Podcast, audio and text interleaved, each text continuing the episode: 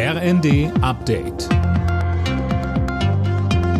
Stündlich neu. Auf den Punkt informiert. Ich bin Christiane Hampe. Guten Tag. Mit Blick auf die anstehende Silvesternacht ist auch wieder Gewalt gegen Einsatzkräfte ein Thema. Eine aktuelle Umfrage unter Mitgliedern der Freiwilligen Feuerwehren zeigt jetzt, jedes zweite Mitglied hat im Einsatz schon Gewalterfahrungen gemacht.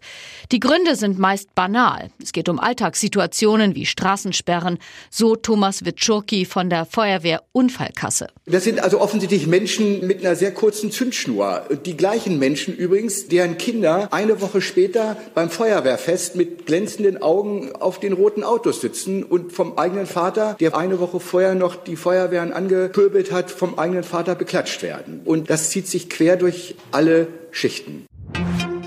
Ab heute können in Deutschland Silvesterknaller und Raketen gekauft werden. Die Pyrotechnikbranche setzt auf gute Umsätze. Die Polizei warnt allerdings unter dem Motto Finger weg, sonst Finger weg vor illegalen Böllern aus Polen oder Tschechien. Die sind meistens in Deutschland nicht zugelassen und brandgefährlich. In Nord- und Ostdeutschland bleibt die Hochwasserlage angespannt. Anna Löwer fasst die Lage heute Morgen zusammen. Die Flüsse und Bäche sind randvoll oder zum Teil auch schon über die Ufer getreten. Die Deiche sind aufgrund der Wassermassen weich wie Pudding. In Niedersachsen mussten bereits mehrere Siedlungen evakuiert werden. In der Nähe von Bremen riss ein Deich.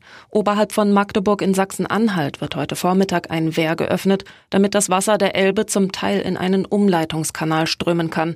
Das hatte man zuletzt vor zehn Jahren machen müssen. Alle Nachrichten auf rnd.de